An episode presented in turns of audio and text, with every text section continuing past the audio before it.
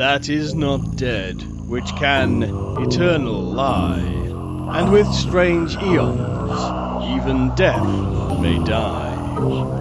Welcome to the All Lovecraftian Podcast at ArkhamInsiders.com. Hallo, ich bin Mirko. Hi, und ich bin Axel. Wir sind die Arkham Insiders. Auf ArkhamInsiders.com. Es geht weiter mit den kurzen Prosastücken unseres Lieblingsautoren H.P. Lovecraft, über den wir hier sprechen. Äh, eine Story aus dem Jahre 1920, aus dem November 1920, was ganz gut passt. Wir haben ebenfalls November.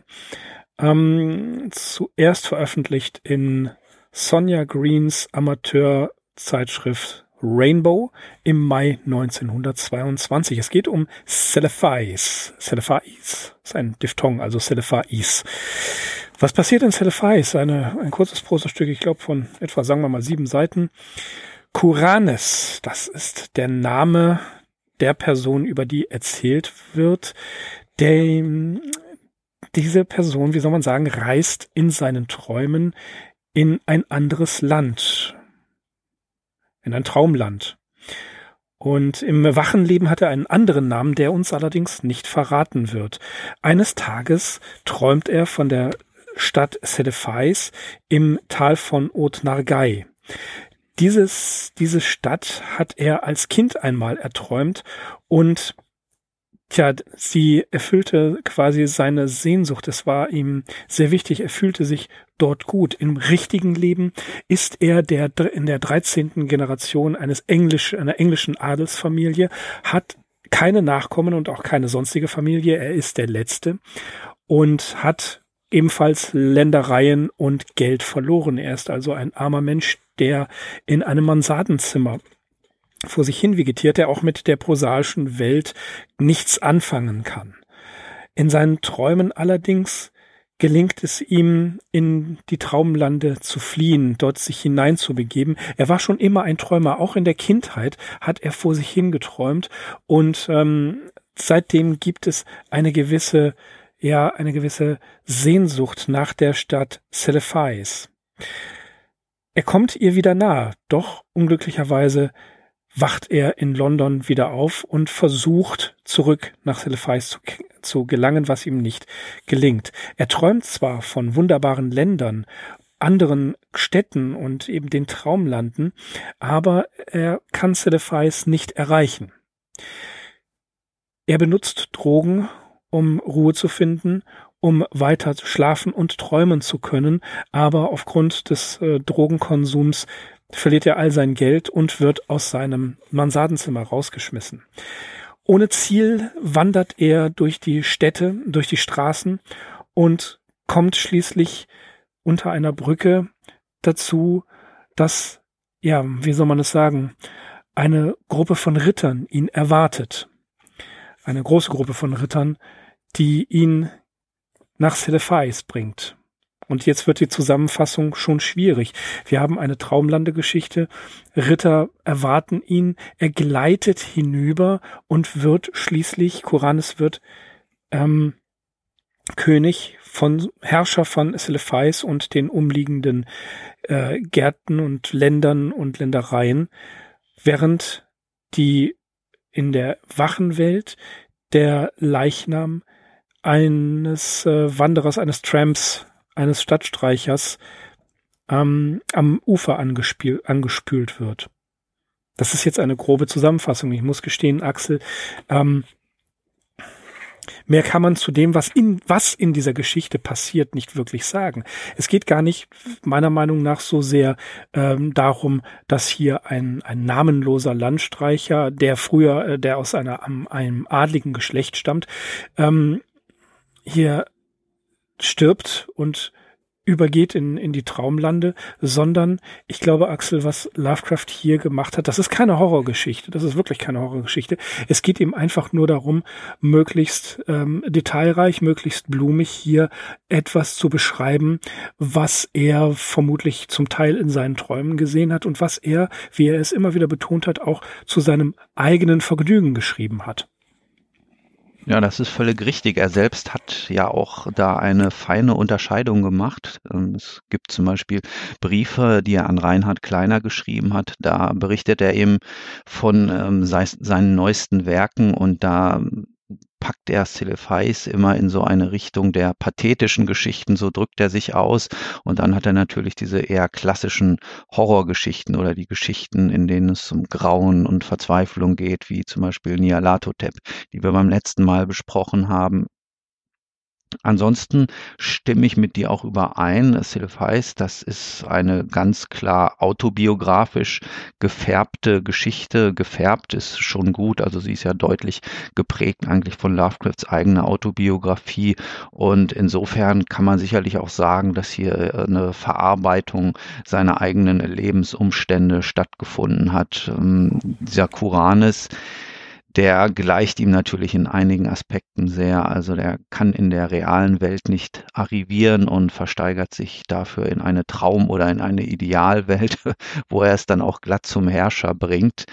Er verachtet sein irdisches Umfeld und ja, schließt sich natürlich auch ganz bewusst aus. Und das Schöne ist auch so dieser letzte Satz. Da geht es darum, dass eben ja Kuranes in der irdischen Welt, ist ein verarmter Landstreicher, der entweder Selbstmord begangen hat oder der ja umgekommen ist und der dann da ans, ans an den Strand gespült wird. Und oberhalb ist dieser alte Familiensitz, dieser alte Stammsitz Trevor Towers. Und da sitzt jetzt, so heißt es hier, ein bemerkenswert fettleibiger und besonders widerwärtiger Brauereimillionär, der die erkaufte Atmosphäre erloschenen Adels genießt. Und ja, das ist natürlich ein, ein, ein schönes Bild, das er hier zeichnet. Ähm, vor allem wegen seiner moralischen Implikation. Natürlich hat dieser Zeitgenosse sein Geld mit Alkohol gemacht und nicht etwa mit irgendwelchen nützlichen oder sogar tugendhaften Produkten. Also auch hier können wir so ein bisschen Lovecrafts eigene Meinung durchscheinen sehen, meiner Meinung nach. Ja, ganz eindeutig ähm, ist das so. Und das Schöne daran ist die, äh, in diesem kleinen Absatz, in dem gesagt wird, Danach regierte Koranes über Otnagai und alle benachbarten Regionen des Traums. Er wird auch deswegen zum Herrscher erwählt, weil er die Gegend um Otnagai selbst geträumt und damit erschaffen hat. Und er ist verarmt. Er war ein er ist der Spross eines großen Adelsgeschlechts, wird zum König intronisiert, weil er das getan hat, was eigentlich in dieser Welt, in unserer realen Welt offensichtlich nicht, nicht nutz, nützlich ist. Er hat geträumt, er hat sich den ganzen Tag schon als Kind ähm, in die in diese Traumwelt äh, hineingeträumt, auch tagsüber. Er hat seine Gedanken einfach schweifen lassen und hat das aktiv erträumt. Ähm, und dieser Brauereibesitzer, der, wie du sagtest, anstößiges, äh, sein, sein Geld mit Anstößigem verdient hat, ist das genaue Gegenteil. Er genießt die Atmosphäre, die erkaufte Atmosphäre erloschenen Adels. Während Kuranes ehemals Adliger war oder nach wie vor ein Adliger ist, ob nun verarmt oder nicht, er ist nach wie vor ein Adliger, der den Adel echt spürte und der auch moralisch und auch ästhetisch das genaue Gegenteil dieses Brauereimillionärs ist. Das heißt also, in diesem kleinen Satz stellt Lovecraft zwei Charaktere, zwei Typen gegeneinander über. Der eine ab anstößig und äh, Geldadel, der andere echter Adel und ähm, den Träumen verfallen, ein wahrer Ästhet, der auch seine Fantasie bis zu einem ja bis zu einem Maß ausgedehnt hat, die ihn dazu befähigt, ein ganzes Land zu erträumen, was in dem Traumland als Grund genug gilt, ihn zum König zu machen. Ja, das ist so ein bisschen wie die Geschichte vom Schlafenland, wo ja all das als tugendhaft gilt, was hier bei uns in der realen Welt verrufen ist. Also dort kommt man nur weiter, wenn man maximale Faulheit demonstrieren kann und extreme Verfressenheit und ja, all die Dinge, die halt in so einer äh, christlich gesitteten Welt verrufen sind, ja, sind dort eben hoch angesehen und so gesehen hat er das Verhältnis halt hier auch umgekehrt in Silefais oder in dem ganzen Land Otnagai. Das stimmt schon. Ja, ansonsten ist das immer so eine Geschichte, die könnte man vielleicht so als Zwischenepisode zwischen diesen ersten Traumgeschichten, ich denke hier vor allem an äh, Sachen wie Polaris, das weiße Schiff oder die Katzen von Ulthar sehen und dann den großen, etwas späteren Traumgeschichten. Also hier natürlich die Traumsuche nach dem unbekannten Kadat oder auch der silberne Schlüssel. Ähm, tatsächlich haben wir ja hier in Siliphies schon altbekanntes und Inhaltlich weist sie, weist die Story aber gleichzeitig auch schon auf die beiden letztgenannten, dann auch längeren Geschichten hin. Die Lektüre von Lord Dunsany klingt hier ohne Zweifel mal wieder nach, also weswegen äh, Celepheis nicht nur zu den Traumland-Geschichten gezählt wird, sondern auch zu den von Lord Dunsany beeinflussten Stories. Aber es gibt doch hier einige Stolpersteine, über die ich wirklich buchstäblich gestolpert bin beim Lesen und äh, ja, über die ich etwas nachgedacht habe und die ich vielleicht auch einfach mal erwähnen möchte. Wir haben ja hier einen, einen Erzähler und ähm, relativ früh geht dieser Erzähler eigentlich zu so einer verallgemeinernden, verallgemeinernden Art über und spricht dann ähm, von dem Blick zurück, den wir werfen durch Elfenbeine, Pforten, zurück in die Welt der Win Wunder, die unser war, ehe wir klug und unglücklich wurden. Und da haben wir mal wieder so eine typische Aussage von Lovecraft, nämlich dahingehend, dass Aufklärung und Wissen tendenziell eine Quelle des Unglücks oder auch des Wahnsinns darstellen. Und ja, im Zusammenhang mit Celefais, das hast du ja auch schon gesagt, lässt sich das durchaus so deuten, dass wir mit dem Erwachsenwerden aus dem Paradies der Kindheit vertrieben worden sind. Und das war eine Haltung, die Lovecraft zu diesem Zeitpunkt oder einige Jahre vorher, bevor er die Geschichte geschrieben hat, sicherlich auch noch so eingenommen hat. Das war fast ein genaues Zitat, Paradies der Kindheit. Genau das schreibt er nämlich in verschiedenen Briefen. Und er hat auch hier wieder etwas Interessantes äh, geschrieben. Äh, andere Menschen, ähm, Koranes war nicht modern, dachte nicht wie andere Menschen und Zitat aus dem Surkamp-Bändchen, wenn sie sich bemühten, das Leben von seinem bestickten Roben des Mythos zu entkleiden und in nackter Hässlichkeit jenes widerwärtige Ding mit dem Namen Realität zu zeigen, suchte Koranes ausschließlich nach Schönheit. Wo Wahrheit und Erfahrung sie nicht enthüllen vermochten, suchte er sie in der Fantasie und Illusion und fand sie vor seiner eigenen Türschwelle, zwischen den verschwommenen Erinnerungen an die Geschichten und Träume seiner Kindheit. Das ist ganz klar der autobiografische Bezug. Aber er schreibt nicht seine Autobiografie her, sondern er, er nimmt dieses Material, diese Stimmung, in die er verfällt, wenn er immer wieder an der Angel Street vorbeizieht, die ja das Paradies seiner Kindheit war und das Ziel seiner Träume tatsächlich auch dieses Ziel seiner Träume war, das hat er mehrfach formuliert. Sonja sagt es zum Beispiel, sie kannten sich ja bereits. Äh, Sonja erzählt in ihren Erinnerungen, dass Lovecraft immer den Plan hatte, wenn er mal zu Geld käme, Angel Street zurückzukaufen. Ja, und das äh, Angel Street, das Symbol seiner Kindheit, das Symbol seiner seiner persönlichen Freiheit, seiner ja seiner seiner Kondition humain, muss man fast sagen. Ähm, das ist das verlorene Paradies. Und hier ist Kuranes, dessen Name in der Wachwelt anders ist, den wir nicht kennen, derjenige, der dieses Paradies ebenfalls und mit allen Mitteln und sei es mit Drogen, bis er völlig pleite ist, das will er zurückhaben. Ja. Und er findet es nicht. Das ist ja auch noch so absurd.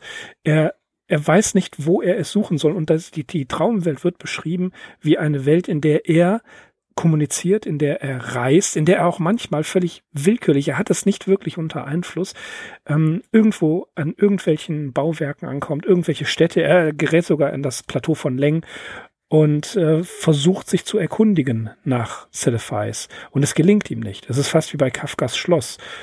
Außer, und das ist ja auch sowas, was ich schon vor ein vor einigen Podcast-Episoden erwähnt habe, es gibt so viele Parallelen zwischen Kafka und Lovecraft.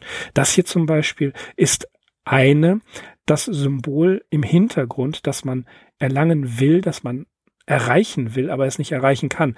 Gut, durch den, durch seinen offenkundigen Tod erreicht Kuranes sein Ziel und wird Herrscher von Celephies, kann also diese Sehnsucht erfüllen. Im wahren Leben ist das Lovecraft nicht gegeben. Ja, ich finde es interessant, dass du ähm, das Haus in der Angel Street erwähnt hast, weil wenn wir diese Parallele hier zu Celefais ziehen, dann kann es sicherlich auch ganz lohnend sein, mal über das Motiv der Traumlandgeschichte nachzudenken, weil äh, darauf weist auch Joshi hin. Vielleicht stehen sich hier so ein bisschen die Traumlandkonzeption und das Phänomen der Zeitreise gegenüber. Denn in dem letzten Abschnitt reist Kuranis ja mit diesem rätselhaften Ritter her zurück in eine offenbar mittelalterliche Zeit, also in ein mittelalterliches England Celefais entgegen. Und Joshi weist äh, eben darauf hin in dem Zusammenhang, dass es sich hier im Prinzip um einen realen Ort in der Grafschaft Surrey handeln könnte, die Kuranis in kindlicher Verklärung eben zu jenem sagenhaften Celefais ausgebaut hat.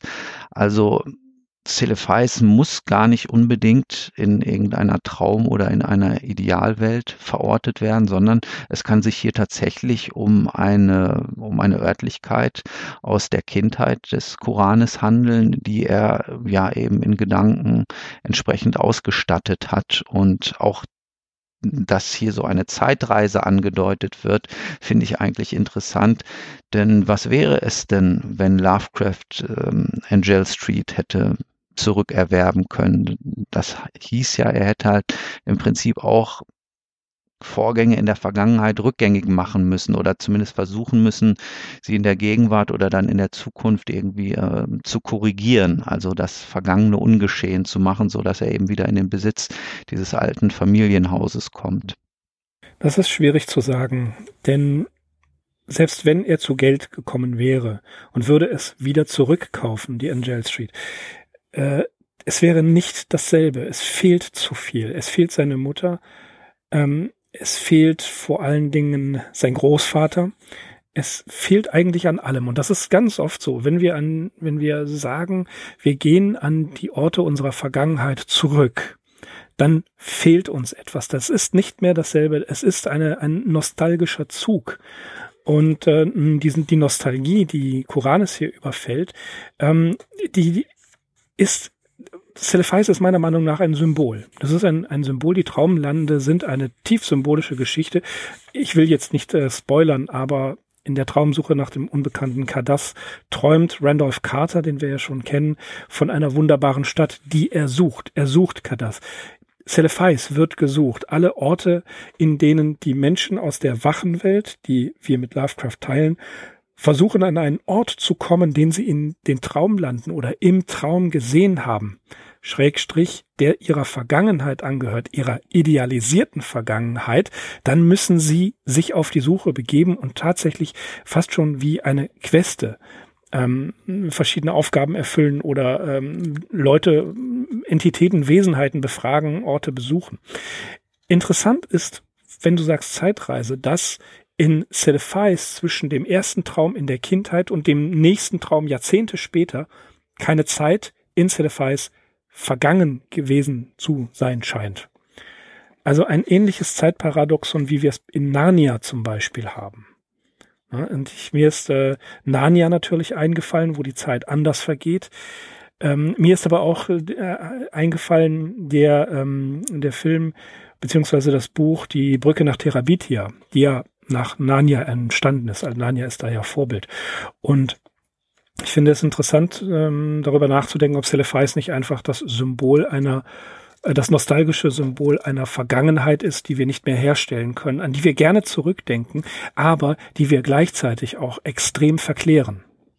Ja, dieses Motiv der Enttäuschung, das ist eigentlich auch allen Traumlande-Geschichten, ähm, beigegeben. Also, das hatten wir auch schon in „Das weiße Schiff“. Entweder artet die Suche zu so einer unmöglichen Suche aus, dass man nie ans Ziel gelangt, oder es endet dann doch mit dem Wachwerden in der realen Welt und dann ist die Enttäuschung umso größer.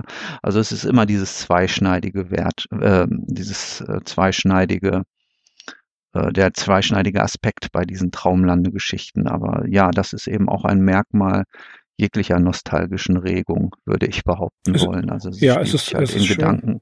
ja, also genau, sie spielt sich in Gedanken immer recht schön ab, aber äh, es ist im Prinzip sinnlos, äh, ja, da so konkrete Schritte ähm, zu vollführen, um irgendeinen vergangenen Zustand wieder in dieser ursprünglichen Reinheit herstellen zu wollen. Ja. Weil es nicht funktionieren kann. Es ja. kann nicht funktionieren. Das ist dann, ähm, ja, jetzt fällt mir schon wieder ein anderer Film ein, Treffen der Generation aus der Star Trek-Reihe misslungenes Werk, aber eine sehr schöne Sache ist äh, dieser Nexus, in, von dem da die Rede ist, wo Picard plötzlich in seinem Idealbild von einem englischen Landhaus an Weihnachten sitzt und merkt, dass das nicht richtig ist. Aber bis dahin ist es so, wie er es sich immer erträumt hat. Und dann ist es plötzlich nicht so. Das ist, das ist dieses, dieses Erwachen, äh, dieses Erwachen innerhalb einer Illusion.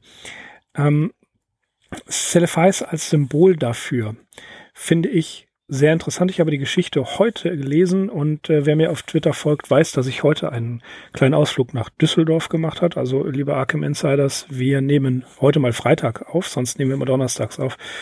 Ähm, aber heute haben wir es am Freitag gemacht und ich bin auch zu verschiedenen Orten gegangen, wo ich während meiner Studienzeit war und diese Orte existieren zum Teil, sie existieren zum Teil auch nicht mehr. Ähm, das will ich jetzt nicht überhöhen, aber es ist tatsächlich so, man merkt sehr wohl, wenn Zeit vergangen ist, da kommt man nicht mehr zurück. Und selbst wenn man die gleichen Leute trifft, ja, man steigt niemals in denselben Fluss. Das ist äh, eine, eine, eine Wahrheit. Und so sieht es in Celefais auch aus. Man wird dieses Ideal nie erreichen. Und wenn doch, dann um den Preis des Todes, jedenfalls was Koranes angeht. Ja, ja gut, ich muss dir recht geben. Aber eine Schweinerei ist es doch, finde ich. Es ist absolut undiskutabel. Das geht so nicht. Ich möchte das auch alles wieder zurückhaben. Ne? Also ich denke, äh, jetzt hier 25 Quadratmeter Zimmer vollgestopft mit Büchern, wie ich das damals hatte, das war großartig, ja. Aber wir sind, ich bin Skeptiker und Realist. Mir ist das sehr wohl klar, dass das nicht funktioniert. Aber ich akzeptiere das Symbol. Und äh, diesem Symbol, dieser Nostalgie hänge ich nach. Die kann ich sehr gut nachvollziehen. Das ist völlig in Ordnung, da eine solche Geschichte drumherum zu schreiben. Absolut. Kommen wir nochmal zu einem weiteren Punkt, der mir aufgefallen ist. Das Stichwort ist schon gefallen, äh, Drogen. Interessant sind ja hier diese ähm, drogenevozierten Abenteuer, die Kuranes dann erlebt im Haschisch-Rausch verschlägt es ihn auf einmal in einen Teil des Weltraums, wo es keine Form gibt, sondern nur glühende Gase. Und Kuranes unterhält sich sogar mit einem violetten Gas. Also hier finden wir schon ähm, wieder mal so eine extreme Form der Bewusstseinserweiterung vor. Und das hat mich dann doch auch gleich an Jenseits der Mauer des Schlafs erinnert. Die Geschichte, die wir hatten, wir ja schon vor einiger Zeit besprochen. Und ich fand es überhaupt interessant, dass Lovecraft hier, ähm, das sind ja immer nur so ganz kurze Einsprengsel, aber dass hier eben so etwas auf, taucht so eine, eine formlose Masse, ein Gas, also dass es hier gar nicht um irgendwelche Ungeheuer oder irgendwelche Fantasy-Wesen geht. Das ist eben auch, wenn Celefais irgendwo eine Fantasy-Geschichte ist, solche Sachen rücken es dann doch aus diesen althergebrachten Gattungsbegriffen heraus. Und ähm, das hat mir irgendwie gut gefallen. Also er träumt sich da wirklich in den Weltenraum hinein, ja, wo einfach nur Gase unterwegs sind und dass äh, er, der eigentlich auch eine irdische Hülle, einen Körper besitzt, muss ja dann auch so eine Verstofflichung vornehmen, dass er überhaupt in diesem Milieu bestehen kann und dann dort eine Konversation mit einem violetten Gas äh, unterhält. Ja, das fand ich auch sehr schön. Ein, ein, violettes Gas, mit dem er spricht. Das Gas hatte vorher nie von Planeten und Organismen gehört und schön ist es, dann heißt es, es identifizierte Kuranes bloß als etwas aus der Unendlichkeit, wo Materie, Energie und Gravitation existieren. Also genau das Entgegengesetzte. Ne? Äh, das, das Gas identifiziert ihn als etwas, was es nicht kennt, so wie wir das Gas als etwas identifizieren, was wir als Lebensform nicht kennen.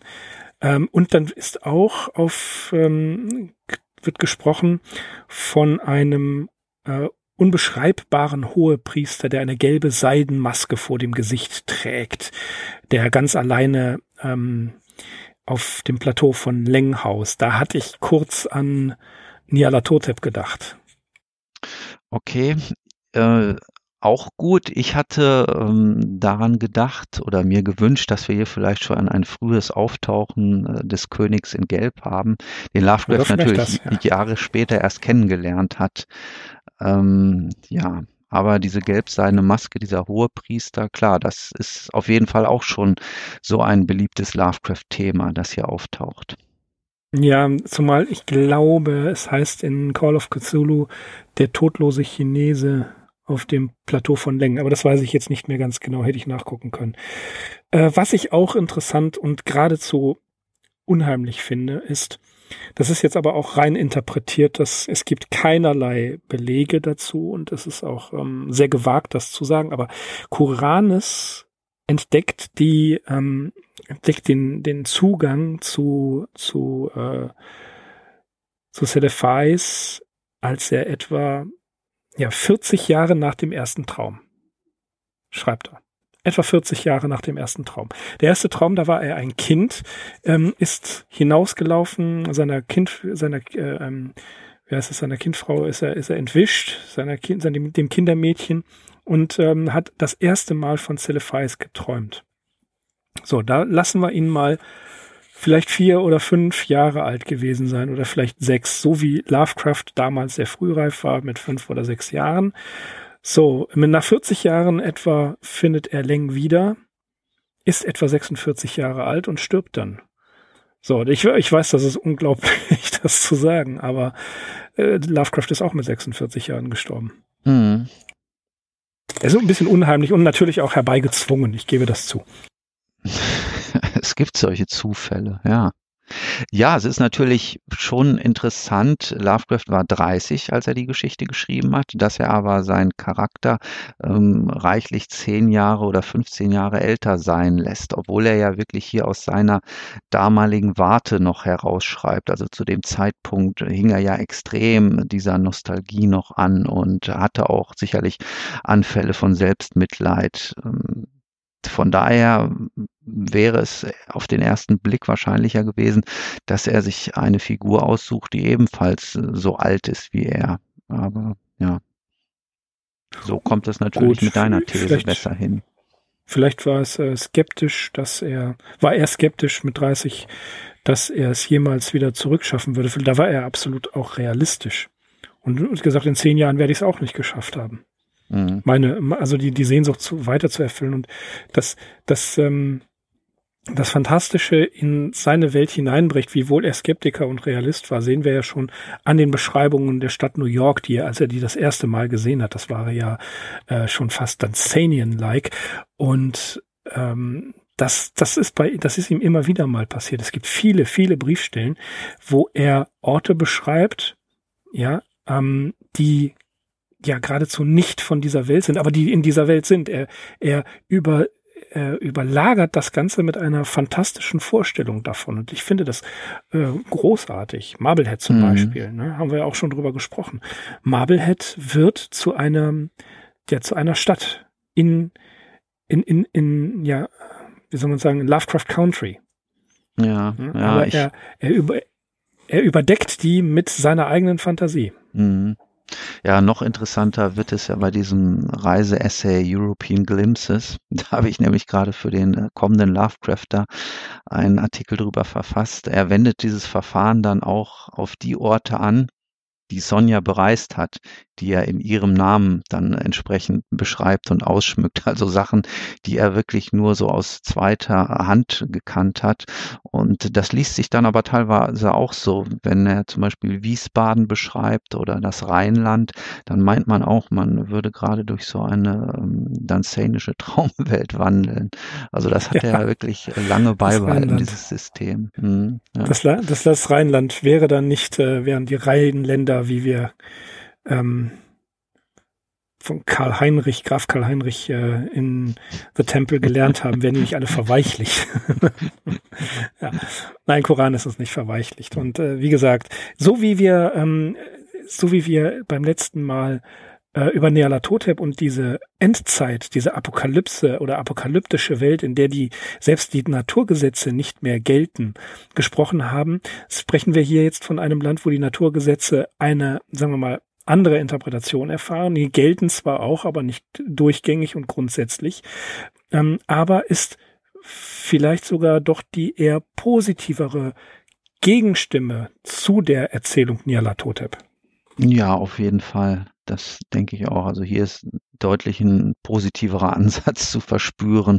Und ja, diese Stolpersteine, die ich jetzt schon mehrfach angesprochen habe. Es macht einfach Spaß, sich diese Träume von dem Kuranes mal etwas genauer anzuschauen. Er kommt ja dann auch in so ein Hügelland, das von einer Mauer oder einem Damm durchquert wird und dieses Bauwerk wird als etwas beschrieben ähm, von entsetzlichem Alter und zu gewaltig, als das Menschenhand es hätte errichten können. Offenbar haben wir hier auch schon einen Hinweis auf irgendeine vormenschliche, wenn nicht sogar außerirdische Bebauung. Also das ist ein Hinweis, der gerade im Zusammenhang mit Lovecraft durchaus eine gewisse Substanz hat. Wie gesagt, das sind immer nur so Sachen, die werden da in einem Satz oder teilweise auch nur in einem Nebensatz angesprochen. Aber das ist eben das, was ich meinte, als ich vorhin gesagt habe. Also er diese Geschichte hier, relativ frühe Geschichte, die weist so in einigen Punkten, in einigen Nebenbemerkungen dann immer mal wieder auf Lovecrafts Spätwerk hin. Das tun ja viele Geschichten. Richtig, wir genau. Aber hier haben wir, hier haben wir wirklich so. Ja, genau. Aber hier hatten wir halt wirklich so ja, diverse Sachen, die sich so aneinander reihen und auch so ein bisschen diesem Reiseverlauf folgen die uns darauf vorbereiten, dass mhm. da noch mehr kommt. Ja, da kommt noch einiges. Ähm, Axel, Joe liest. Joe hat sie vorgelesen. Die Geschichte Celefice ja. und ich bin heute äh, am Rheinufer entlang gegangen. Es war ja ein wunderbarer Tag. Und ähm, wenn man das Rheinufer da kennt, ähm, Sizilienallee, wo die nicht die Kunsthalle ist, sondern, äh, na, wie heißt das, die große die große Kunsthalle direkt am Rheinufer. Du weißt, welche Museum Kunstpalast. Richtig, hm. richtig, genau. So, davor ist ja, ist ja diese Grünfläche. Und äh, eine sehr, sehr weite Ebene. Und wenn man sich da in die Sonne setzt auf eine Mauer und äh, Joe liest Celeste dann hat man schon, ähm, dann versteht man Lovecraft sehr gut. Ja, man kann viele Dinge atmosphärisch dadurch noch erweitern. Gut, ich nehme keine Drogen und das Einzige, was ich heute mal wieder war, doch reichlich Kaffee. Aber äh, in, in dem Moment, das, das passte so alles schön ja, zusammen. Ja. Hm? Ich habe mir, auch, also ich, ja. ja. Ich habe mir die Geschichte zwar heute Morgen durchgelesen, aber am Nachmittag habe ich mir tatsächlich auch die Hörbuchfassung von Joe Least angehört. Er macht's fantastisch. Er auch macht's draußen, auch Joe. unter freiem Himmel ja. hier im Birninger ja, Park das, in das, Duisburg. Das muss man so machen. Also Joe, vielleicht hörst du uns ja mal zu. Ähm, du machst das großartig, gar keine Frage. Und ich kann euch das auch nur empfehlen. Einfach Joe liest Lovecraft bei YouTube eingeben und dann kommt eine ganze Menge Material, was hervorragend produziert ist. Jo, genau. Ja. So viel zu Celephies, dem Symbol der Nostalgie bei Lovecraft, wie ich es jetzt literaturwissenschaftlich formuliert habe, ohne jemals seine Arbeit darüber zu schreiben, aber vielleicht macht das ja einer von euch, würde mich freuen und würde mich dann auch freuen, wenn er sie uns zuschickt, dass wir mal da reinlesen können. Okay, Axel, ich würde vorschlagen, wir verlassen die Traumlande jetzt mal wieder für zwei Wochen und kehren dann anschließend mit was anderem zurück. Ja, obwohl wir uns noch etwas weiter auch mit diesen Danzani-artigen Geschichten zu beschäftigen haben. Ja, natürlich. Das werden wir tun und wir freuen uns darauf. Andererseits freuen wir uns natürlich auch, dass ihr bis hierhin mitgehört habt und äh, die Episode runtergeladen habt. Ähm, wir wünschen natürlich, dass ihr uns weiterhin gewogen bleibt und wir grüßen freundlich aus den Traumlanden und macht es gut. Bis demnächst aus Celefais, nur korrekt mit dem diakritischen Zeichen, dem kleinen i mit den zwei Punkten darüber. Auch von mir, äh, ja, vielen Dank fürs Zuhören. Bis zum nächsten Mal. Ich bin Axel. Ich bin Mirko. Wir sind die Arkham Insiders. Auf arkhaminsiders.com. Ciao.